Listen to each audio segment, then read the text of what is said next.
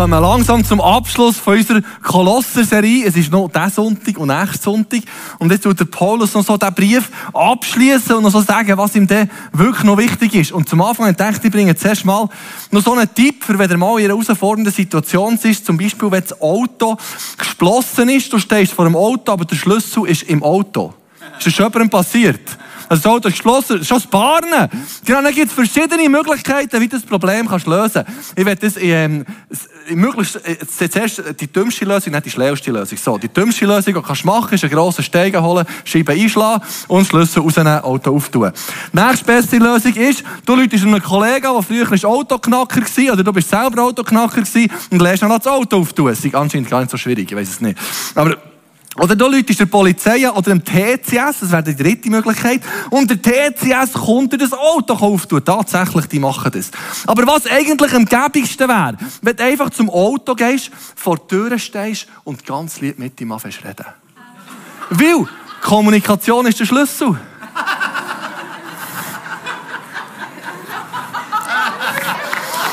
genau. Denkt, da geht es auch schnell mit anderen. Aber Kommunikation ist ein Schlüssel, das wissen wir. Und der Paulus bringt am Schluss von seinem Brief Kommunikation. Zuerst Kommunikation mit Gott und dann Kommunikation mit Menschen, dass wir die Botschaft von Christus auch weitergeben. Und zuerst geht es um Kommunikation mit Gott. Er schreibt nämlich, eigentlich müssen wir zuerst den ganzen Brief nochmal anschauen. Das ist nämlich wirklich so. Er fängt an. Das ist ja wirklich sensationell, was er macht. Er tut Christus beschreiben, ihre Art und Weise, wie wir das sonst in der Bibel wahrscheinlich nie in dieser Form finden. Christus ist das Ebenbild vom unsichtbaren Gott, der erstgeborene Fall der Schöpfung. Und nachher, im Ende 27. Vers sagt er, Christus in uns, die Hoffnung der Herrlichkeit. Also der Christus lebt in uns. Und er erklärt er das im zweiten Kapitel. Und im dritten Kapitel sagt er, schau, das hat jetzt Auswirkungen auf unser Leben. Das heisst, die alten Kleider ziehen wir ab, die neuen Kleider ziehen wir an. Und dann hat das Auswirkungen auf unseren Lebensstil. Wir sind freundlich, wir sind anständig, wir gehen gut um mit unserem Ehepartner, mit dem Kind und oder das Kind mit uns. Das ist, glaube ich, der, das ist wirklich der Weg im Fall. Aber, und, dann, und dann mit dem Chef, wie wir mit dem sollen umgehen. Und nachher sagt er wie, aber es kann nicht sein, dass Christus in uns uns nur zu einem frommen Leben befähigt und es dort aufhört. Nein, Christus in uns hat eine Auswirkung auf unser Umfeld. Christus muss verkündet werden. Und das macht er in diesen paar letzten Versen noch so richtig klar im vierten Kapitel. Eigentlich schließt er inhaltlich den Brief mit dem sechsten Vers im vierten Kapitel ab. Und nachher kommen nur noch Grüße. Wobei die Grüße sehr interessant. Ich könnte mich auf nächsten Sonntag freuen. Markus hat da die, die Grüße alle aus, ausgebeindelt. Mega spannend. Aber jetzt heute geht es einfach mal um die Verkündigung von dieser Botschaft. Und zuerst eben um das Gebet. Bevor er zu dem kommt, sagt er noch, nachdem er es gesagt hat, zuerst Kapitel 4, Vers 1 ist noch, geht anständig mit euren Chef um, also mit euren Sklavenherren ist es eigentlich. Also selbst wenn du Sklave bist, sollst du nicht mit deinem Chef sein. Unglaublich. Und nachher sagt er, haltet fest am Gebet. Das ist der nächste Satz. Er sagt, haltet fest am Gebet und wacht darin mit Danksagung. Das wäre eine wunderbare dreiteilige Predigserie zum Thema Gebet. Es sind nämlich drei Elemente drin. Wir sollen festhalten, anhaltend beten, wir sollen wachsam beten und dankbar beten. Aber weil heute in diesem Text noch mehr kommt, machen wir das jetzt kurz. Das können wir das wahrscheinlich machen.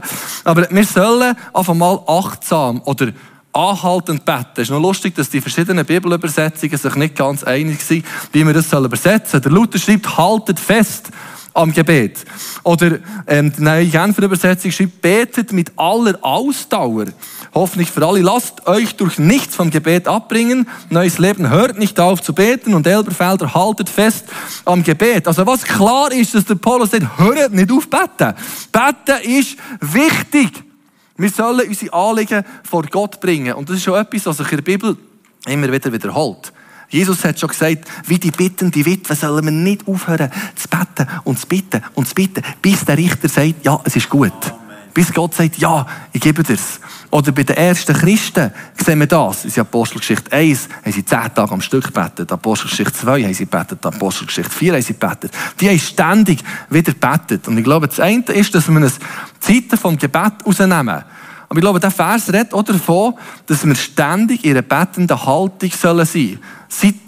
betet mit Ausdauer oder lasst euch den Nüdel abbringen. Hört nicht auf zu beten. Hört nicht auf zu beten. Geht ja gar nicht. Oder wenn du morgen fertig gebetet hast, heisst es, hört nicht auf zu beten, aber irgendwann musst du auf die Bühne. Geht es euch nicht so? Sogar mir geht es so.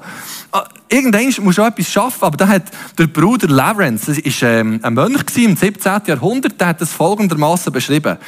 Er hat geschrieben, die Zeit der Geschäfte unterscheidet sich bei mir nicht von der Zeit des Gebets. Und im Lärm und Getöse meiner Küche, wenn mehrere Personen gleichzeitig nach verschiedenen Dingen rufen, besitze ich Gott in so großer Ruhe, als ob ich auf meinen Knien wäre. Der Typ hat etwas begriffen, das wünsche ich mir, dass ich so in einer Verbindung mit Jesus bin. Der ganze Tag, das geht nämlich. Auch wenn du anderes Zeug machst, aber dass du wie innerlich ein Betten bist. Darum sagt er auch, wir sollen wachsam beten. Das ist ja das Zweite, was er sagt. Wir sollen wachsam beten. Aber das geht nur, wenn wir in einer ständigen Verbindung mit ihm sind. Dann merken wir, ah, das ist dran, ah, das ist dran, ah, das sagt er jetzt. Und so geht das Schaffen Ringer. Und das Dritte, was er erwähnt, wir sollen dankbar beten. Also ausdauernd, wachsam und dankbar. Und dankbar ist so etwas Wichtiges im Betten. Ich weiß nicht, wie ihr seid, aber ich habe einen rechten Katalog an Gebetsanliegen. Und wenn du die Gebetsanliegen alle anschaust, denkst du, Pütis, Müde, passiert echt endlich mal etwas. Geht es euch nicht so? Wer ist die Liste noch grösser? Aber wenn du nicht dankbar betest, dann macht dich das kaputt. Irgendwo musst du mal sagen und zurückschauen und sagen, hey, schau, dort und dort und dort und dort. Und hat Gott ja Wunder gewirkt. Und das hilft, vorzuschauen und zu sagen, aha, mit dieser Liste könnte es ja so gehen, dass plötzlich etwas erfüllt ist. Ganz viel. Und so ist es eigentlich. Wenn du, wenn du nämlich aufschreibst, was Gott alles gemacht hat, merkst dass extrem viel von deinen Gebetsanliegen sich einfach haben verändert, weil Gott das andere hat erhört. Sogar der Joshua, der Joshua ist noch spannend. In dem Moment, wo Gott eins von den grössten Wunder tut, sie laufen durch den Jordan, trockenen Flusses, he?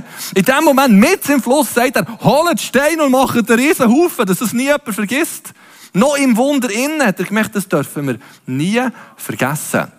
Darum Dankbarkeit und Beten gehört zusammen. Gut, jetzt kommen wir zu den nächsten Versen von Paulus. Er fängt nämlich an zu beten, dass er fähig ist, das Evangelium zu verkünden. Und dass die Kirche fähig ist, das Evangelium, die gute Botschaft von Jesus zu verkünden. Das, was er den ganzen Brief hat aufgebaut, sagt er, das muss jetzt, müssen jetzt die Menschen hören.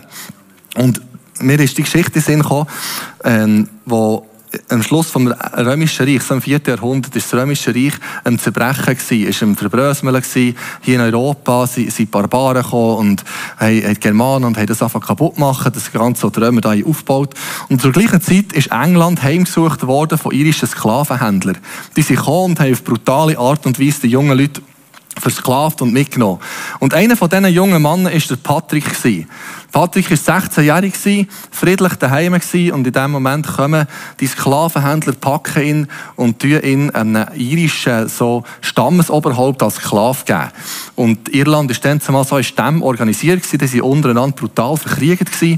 Und er hat dort Schaf hüten und hat, hat eigentlich eine mega auswegslose Situation gehabt. Hat ähm, die Sprache nicht kennt, hat ähm, kalt gehabt draussen bei den Schafen, hat praktisch nichts zu essen gehabt. Und er wirklich eine verzweifelte Situation. In dem Innen hat er sich gedacht, ja gut, dann fange ich an beten, wie der Paulus das ja geschrieben Haltet fest am Gebet. Und er hat so intensiv betet und Gott gesucht, hat er sonst nichts zu tun gehabt.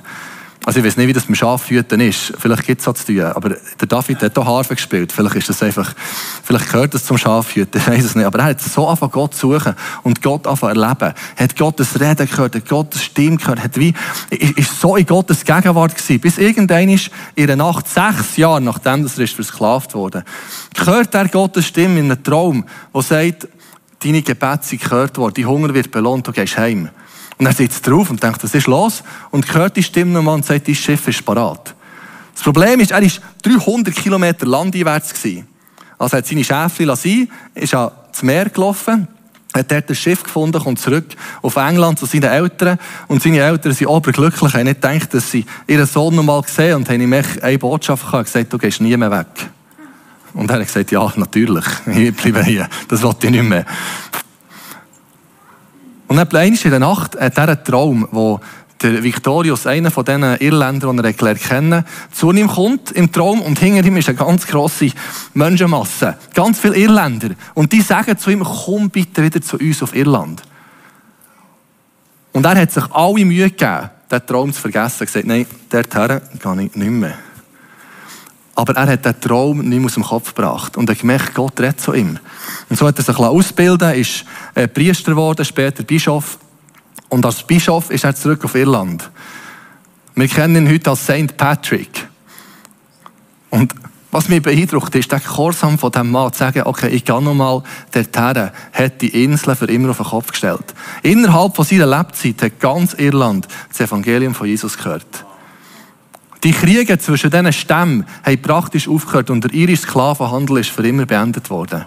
Also deutlich früher als der Rest der Welt. Weil ein junger Mann hat gesagt, okay, wenn Gott ruft, dann mache ich den Schritt. Beeindruckt mich extrem. Und der Paulus kommt jetzt eigentlich an den Punkt, wo er sagt, jetzt tun wir für das beten. Und eigentlich interessant ist der Bogen, den er macht. Am Anfang vom Brief hat er gesagt, wir beten für euch. Vers 3 vom ersten Kapitel. Jedes Mal, wenn wir für euch beten, danken wir Gott. Also er dankt auch, ob schon noch sehr viele ähm, Probleme gibt, das Kolosseum. Dem Vater unseres Herrn Jesus Christus. Und jetzt im Kapitel 4 sagt er, betet auch für uns. Also er betet für sie und sagt, betet bitte auch für uns. Damit Gott uns eine Möglichkeit gibt, sein Geheimnis zu verkünden. Die Botschaft von Christus, für die ich hier im Gefängnis sitze. Und betet, dass ich darüber frei und offen reden kann, wie Gott es mir aufgetragen hat. Das finde ich spannend, dass der Paulus betet, dass er frei und offen kann reden. Wenn er das Gebet braucht, brauche ich es definitiv. Es ist wie die letzte Aufforderung in diesem Brief ist, betet, dass ich das Evangelium verkünden kann. Und er erklärt dann noch, wie es Kolosser selber machen können. Der Christus, den er hat erkennt, der Christus, den Kolosser haben erkennt, der muss verkündet werden. Und in diesem Text ist interessant, dass wir jetzt einige Merkmale kommen, einige Tipps, wie wir die Botschaft verkünden können. Und ich werde das anhand von einem ferngesteuerten Auto darstellen. Ich habe den auch schon gebracht, aber der eignet sich heute wieder super. Und das, was die Botschaft antreibt, sein Punkt am Schluss ist, dass die Botschaft von Jesus verkündet wird. Und das, was der Karren antreibt, ist nicht die Fernbedienung, jetzt geht's, schau, sondern ist da innen ein Motor und ein Akku. Und damit wir überhaupt irgendwo etwas bewegen, für die Botschaft anderen Menschen weiterzugeben, braucht es Gebet. Es braucht Gebet. Gebet ist wie der Motor. Darum sagt er, haltet fest am Gebet. Gebet ist wie der Motor, dass überhaupt irgendetwas geht. Aber das Problem ist, nur mit, es ist, ein bisschen, ist ein provokativ, die Aussage, aber nur mit Betten kommt die Energie nicht wirklich auf den Boden. Es braucht noch Pneu da dran. Und es ist ganz interessant, dass der Paulus jetzt alles für Element erwähnt, wie denn die Energie wirklich auf den Boden kommt. Wie, wie die Christus in uns kann kommuniziert werden Und das Erste, was er macht, ist, er betet für Möglichkeiten. Darum tun wir jetzt dem Karren da noch Pneu anlegen. He? Ui, der ist einfach davon. Merci. Das Erste, was er sagt, betet, dass Gott uns Möglichkeiten gibt, das Evangelium zu verkünden. Alle Energie vom Evangelium bringt nichts, wenn wir keine Möglichkeit haben, es zu erzählen. Und das finde ich noch spannend, dass sogar der Paulus sagt, betet für mich, für Möglichkeiten. Wenn er das für sich beten lässt, dann braucht er ein ganzes Jahr mehr, der das für mich betet. Aber gut, er war schon im Gefängnis, ist das vielleicht nicht gleich einfach, ich weiß nicht. Aber es war immer ein Anliegen, für Möglichkeiten zu beten. Und ich glaube, das ist etwas Entscheidendes, dass wir einfach mal anfangen beten, dass Gott uns Möglichkeiten gibt, die gute Botschaft Menschen weiterzugeben. Und interessant ist ja, dass er das für sich beten Und ehrlich gesagt ist das Gebet, das ich eigentlich ausschließlich nur für mich bete. Herr, gibt mir heute Möglichkeiten. Kennt ihr das? Schon, oder? Aber jetzt hier beten, lässt es für sich beten. Also es ist etwas, wo wir füreinander beten. Für unsere Kleingruppe, füreinander, für, für die Gemeinde. Dass wir sagen, der Herr schenkt uns Möglichkeiten. Nicht nur für uns selber, sondern vor allem einfach für andere. Und das Interessante, das Interessante ist, oder das Herausfordernde ist ja dann, wenn die Möglichkeit kommt, dass es so nützt ist. Ähm, erstmal am Spiezmerit. Spiezmerit ist ja super, sind wir den ganzen Tag am Stand und mit Menschen über den Glauben reden. Und das ist mir eigentlich auch recht gut gelungen. Und dann habe ich irgendwo anderthalb Stunden Pause gehabt, während dem unbedingt eine Predigt vorbereiten und bin ins Bahnhofbuffet oben, habe dort eine Predigt geschrieben und dann habe ich gezahlt und so und wieder gegangen. Und in dem Moment, wo ich rauslaufe, denke ich, Joel, du bist schon Jetzt hast du eine Möglichkeit gehabt, du hast jemanden gehabt, der bedient, du hast mindestens ein wertvolles Kärtchen herlegen Aber ich habe die Möglichkeit nicht wahrgenommen. Es ist eine Möglichkeit da und ich nehme sie nicht wahr. Zurück am Merit ist wieder super gegangen, bin in dem Modus gewesen. Aber das ist die Herausforderung. Möglichkeiten zu haben und sie dann auch zu nutzen. Weil, was ich merke, wenn wir das beten, erhört das Gott tatsächlich. Also, letzte Woche hatte ich ein bisschen Stress gehabt in der Vorbereitung von dieser Predigt. Ich bin nicht so eine Evangelisationsmaschine wie andere.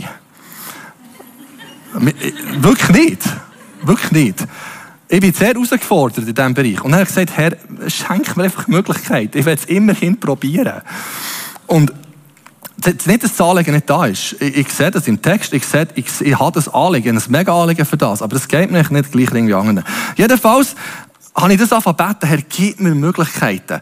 Und dann, am Freitag haben wir da im Haus ein bisschen umgebaut und ich bin mit einer riesen Ladung Holz, Altholz, da zur AWAC gegangen, so dass es dort abgeladen habe, pumpen beim Anhänger. In dem Moment fährt einer zu und aus dem Nichts kommt der mir erzählen, wie er, was für Läufe er läuft und wie er parat ist und so.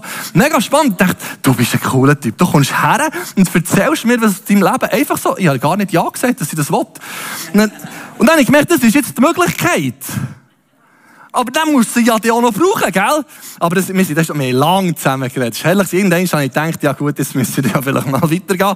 Aber ich habe meine Botschaften schon noch platzieren Und das eine ist die Möglichkeit zu bekommen, das andere ist sie zu nutzen. Und mir fordert das raus. Aber ich merke, es ist, es ist ein gutes Gebetsanliegen. Herr, schenke mir Möglichkeiten. Und das Zweite ist, der Paulus schreibt es, währenddem, dass er im Gefängnis ist. Für die Botschaft, die ich im Gefängnis sitze. Und der Paulus hat einen unglaublich hohen Preis gezahlt für die Botschaft. Und er hat eine Leidenschaft gehabt. Und das ist sein Lebensinhalt im Kapitel 1. Am Schluss und am Anfang vom Kapitel 2 lesen wir, wie er sagt, ich kämpfe dafür. Ich kämpfe dafür, für die Botschaft, für die Kündigung von dieser Botschaft. Und nimmt dort den Begriff aus der Sportwelt. Und habe dann das Bild vom Wiki gebracht. Wie der Wiki im Sagmail sagt der Paulus, und ich kämpfe. Und ich kämpfe für die Botschaft mit allem, was mir zur Verfügung steht. Und ich glaube, das ist der zweite Pneu, dass die Kraft an Boden kommt, ist eine Bereitschaft zum Leiden. Bei uns ist das Leiden wahrscheinlich nicht gerade, dass wir im Gefängnis landen. Und manchmal braucht es uns ein bisschen Zeit, zum Beispiel. Oder ich wollte das Holz abladen und das nächste Futter holen. Und der hat einfach mit mir geredet. Und mein Reden hat ja auch noch Zeit gebraucht. Das hat mir etwas gekostet. Nicht so viel, aber es kostet etwas. Manchmal braucht es vielleicht einen Blumenstrauß, manchmal braucht es vielleicht ein Mittagessen, manchmal, es kostet einfach etwas und es braucht Bereitschaft zu sagen, okay, hier ist etwas von meiner Zeit, von meinen Ressourcen, die ich gebe, damit die Botschaft an Mann und an Frau kommt. Also es braucht Bereitschaft, ja, sich herzugeben und zu investieren. Aber es ist eigentlich auch nicht unlogisch wo er sagt, wir haben Christus erkennt, Christus in uns.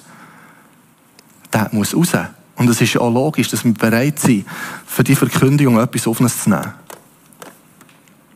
Im Vers 4 schreibt er dann, betet, dass ich diese Botschaft so klar verkünde, wie ich es sollte. Das wäre jetzt der, das dritte Rädchen, bringt er mehrere Punkte, wie dass man die Botschaft verkünden kann. Und das erste ist klar, der Beter Schenk beten, dass ich die Botschaft klar verkünden kann. Und der Spurgeon, bekannt Prediger, hat zu dem gesagt, Christus sagte, weide meine Schafe, weide meine Lämmer. Manche Prediger stellen das Futter jedoch so hoch, dass weder Schafe noch Lämmer es erreichen können. Sie scheiden den Text gelesen zu haben, weide meine Giraffen.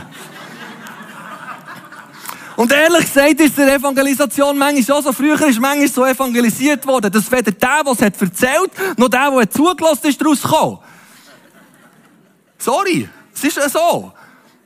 Und das heisst, es soll klar und verständlich sein. Es geht nicht um Giraffen, es geht um Menschen. Dass, dass Menschen das können verstehen Und ich finde das beeindruckend, dass sogar der Paulus sagt, auch der ganze Brief hat geschrieben, sagt, betet für mich, dass ich es klar kann verkünden Eine klare Verkündigung. Und eigentlich ist das klar, hier meint eigentlich eine Offenbarung. Das ist die Offenbarung von Christus, die er den ganzen Brief lang auftut, dass er die Offenbarung von Christus kann kommunizieren kann. Und ich glaube, es ist etwas Wichtiges für uns, füreinander zum Betten, dass wir die Botschaft klar verkünden können. Und es ist effektiv die Botschaft, die das Potenzial hat, die ganze Menschheit zu verändern. Es gibt keine Botschaft, die hilfreicher ist auf dieser Welt als die Botschaft vom verstandenen Jesus. Wir haben auf dieser Welt grosse Herausforderungen, verschiedene verschiedene Herausforderungen, grosse Probleme. Aber der Kern von unserem Problem, dass wir Menschen haben versagt und trennt sie von Gott und durch das trennt voneinander, kann kein Politiker lösen. Es, es kann kein Aktivist lösen. Es kann keine, es kann keine Firma. Es kann, keine, es kann, kann niemand kann das lösen. Außer Jesus Christus, der für uns gestorben und auferstanden ist. Und wenn das Problem von unseren Fehlern, von unseren Sünden gelöst ist, dann ist plötzlich auch eine neue Dimension von Beziehung zueinander möglich. Wenn ich weiss, mir ist vergeben, dann kann ich auch vergeben. Das ist eine andere Ebene von, ich sage auch zur Schöpfung, hat das riesige Auswirkungen, wenn wir mit Gott versöhnt sind. Und Jesus ist für das gekommen. Und das ist ein Paulus sein Anliegen, dass wir das begreifen. Und ich werde heute Morgen wie das Fenster auftun für Leute, die sagen, hey, ich will das. Ich will mit Jesus versöhnt werden. Ich will mit Gott Frieden schließen.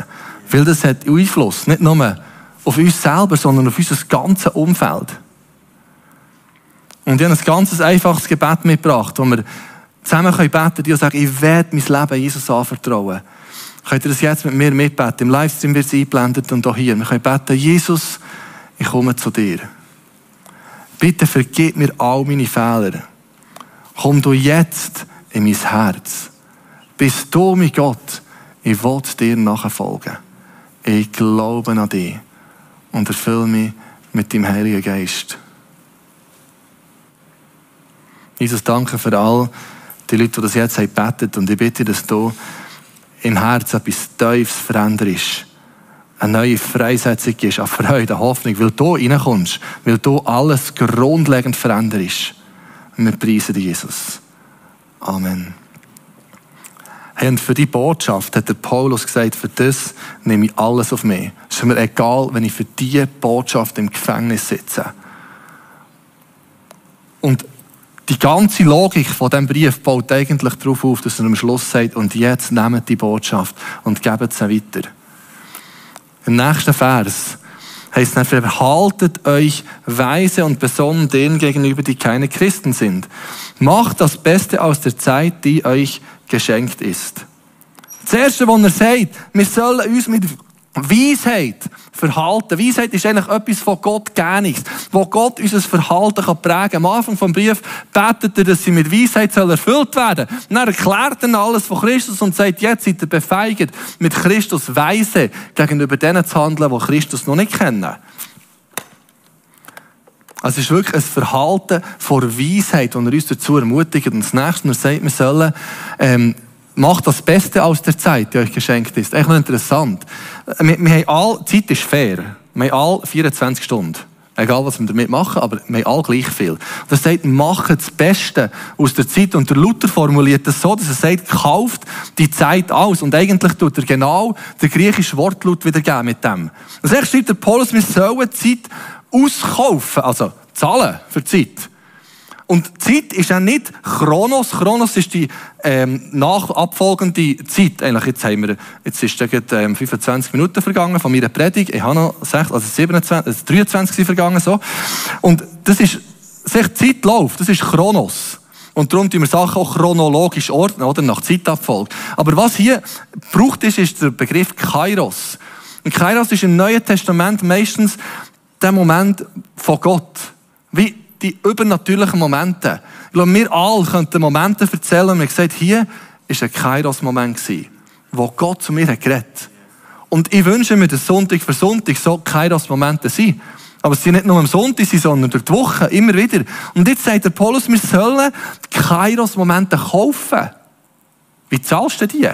Ich weiß es auch nicht. Aber ich glaube, eins damit dass wir eben dafür beten, für Möglichkeiten für Möglichkeiten beten. Und wenn sie dann da sind, sie kaufen und sagen, ich packe sie.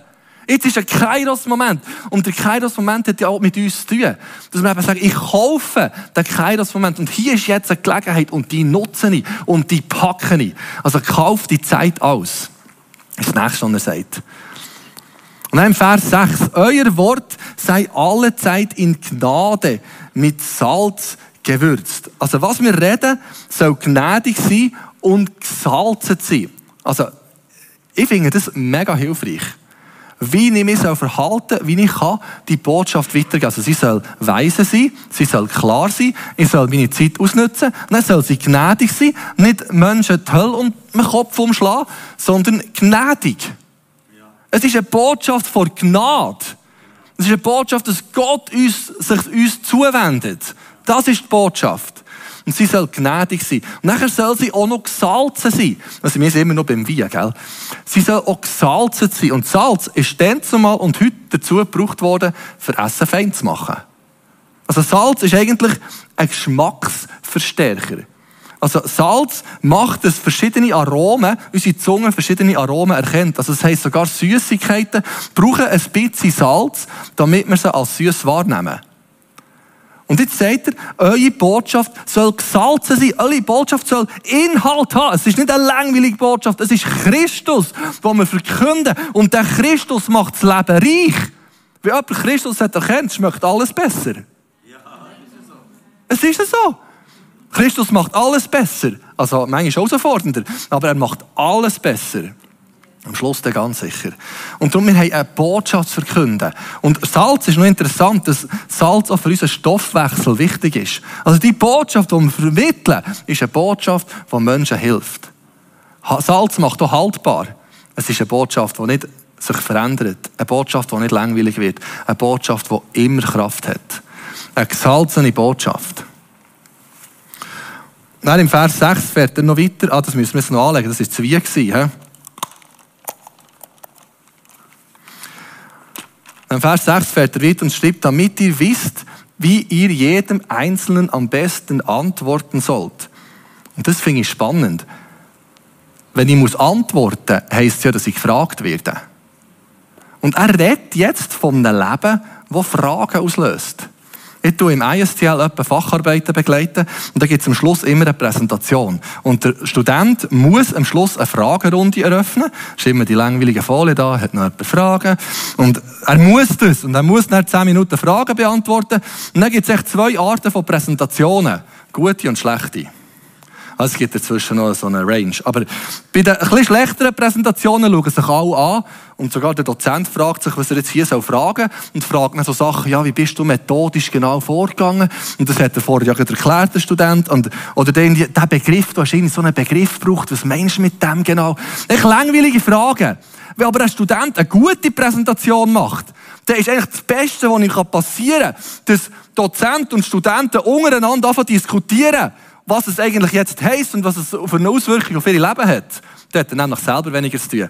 Aber eine gute Präsentation löst etwas aus. Das löst eine Diskussion und Fragen aus. Und jetzt sagt der Paulus hier, unser Leben soll Fragen auslösen. Und ich glaube, das, was er vorher hat beschrieben ein Leben, das klar ist, das weise ist und ein gutes Zeitmanagement hat, das freundlich ist, gnädig ist und das gesalzen ist, das löst Fragen aus. Aber wir müssen uns, glaube ich, zurück, ähm, die Kehrfrage auch ähm, zumuten. Löst mein Leben im Moment Fragen aus? Ich finde das recht eine schmerzhafte Frage. Ja, aber ich will gerne mehr. Ich, ich glaube, wir sind berufen, so zu leben, dass Menschen fragend werden. Aber nicht, dass wir nur dann reden, wenn Fragen kommen, weil es ist eine Botschaft, die wir raustragen sollen und nicht warten, bis jemand fragt. Aber eigentlich sollte unser Leben so sein, dass es Menschen fragend macht. Dass Menschen kommen und sagen, wieso lebst du so? Wieso verhaltest du dich so? Also zusammenfassend, der Antrieb, ah, hier haben wir noch, genau, das Leben, das Menschen fragend macht. Der Antrieb vom Ganzen ist das Gebet ist Gott suchen, ist eine Intimität mit Gott. Und aus dem heraus beten wir für Möglichkeiten, dass wir Möglichkeiten haben, von dieser guten Botschaft zu reden. Wir ähm, sind bereit, uns herauszufordern. Wir haben eine gesunde Art von Verkündigung, die eben klar ist, weise ist, gutes Zeitmanagement hat, gnädig ist und gesalzen ist. Und dann haben wir ein Leben, das fragend macht. Und ich finde das mega praktisch und wirklich hilfreich, wie ich mich verhalten und kann verhalten damit Christus effektiv kann verkündet werden kann. Am Anfang habe ich euch von St. Patrick erzählt. Und Währenddem das Erz England die Klöster hat gebaut und hat Menschen im Glauben unterrichtet, ist Europa mehr oder weniger kaputt gemacht worden von, von den Barbaren, von diesen Völkerwanderungen. Es war eine unglaubliche Unruhe auf, auf, in Europa. Und vieles von dem Wissen von Antike ist verloren gegangen. Bibliotheken sind zerstört worden. Es ist wie sehr vieles von dem Kulturgut, das vorhanden war, ist verloren gegangen.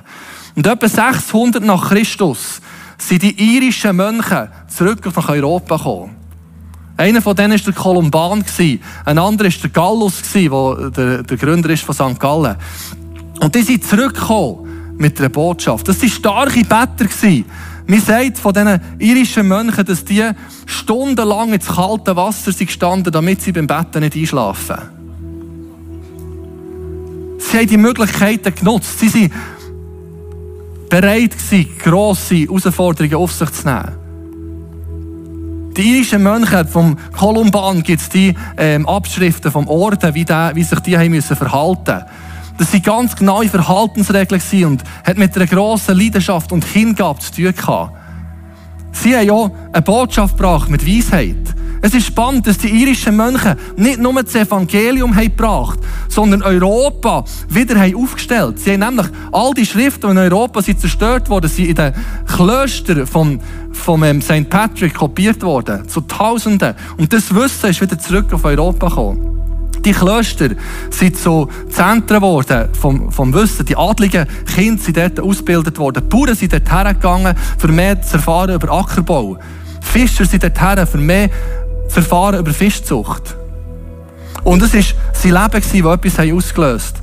Wo eine ganze Gesellschaft Fragen gemacht Und sogar die Mächtigen, die Könige, haben gesagt, euch brauchen wir. Was macht ihr, damit das funktioniert? Und haben ihre Kinder dorthin geschickt, damit sie in den Klöstern ausgebildet werden. Nach der Ankunft von Kolumban sind in Frankreich innerhalb von 100 Jahren 320 Klöster entstanden. Es war eine Erweckung von Menschen, die gesagt haben, wir bringen die Kraft auf den Boden. Wie ich gesagt habe, das ist etwas, was mich mega herausfordert, aber ich glaube, Gott ruft uns, dass wir die Kraft auf den Boden bringen. Ich glaube, es ist wieder ein Aufbruch. Wie beim Kolumban, wie beim Gallus, wie beim St. Beatus. Irgendetwas, was Gott, was Gott tun will, was Gott bewegen will. Darum sagt der Paulus, verhaltet euch weise, seid parat, Rede und Antwort stehen. Und Jesus, ich bitte, dass du uns heute Morgen etwas freisetzt. Vom sagen, ja, ich will, ich will, dass das Reich Gottes in meinem Umfeld Fuß fasst. Herr, schenke uns Gnade, Leben zu leben, das Fragen auslösen. Herr, schenke uns Gnade mit Klarheit, mit Weisheit, mit einem guten Zeitmanagement, die Kairos-Momente auszunutzen, gnädig und gesalzen zu sein. Und lass wieder etwas von dem aufbrechen, was hier schon mal ist passiert. Herr, du bist der Waymaker, du bist der Miracle Worker. Jesus, dir trauen wir es zu, dank du in uns stark bist. Amen.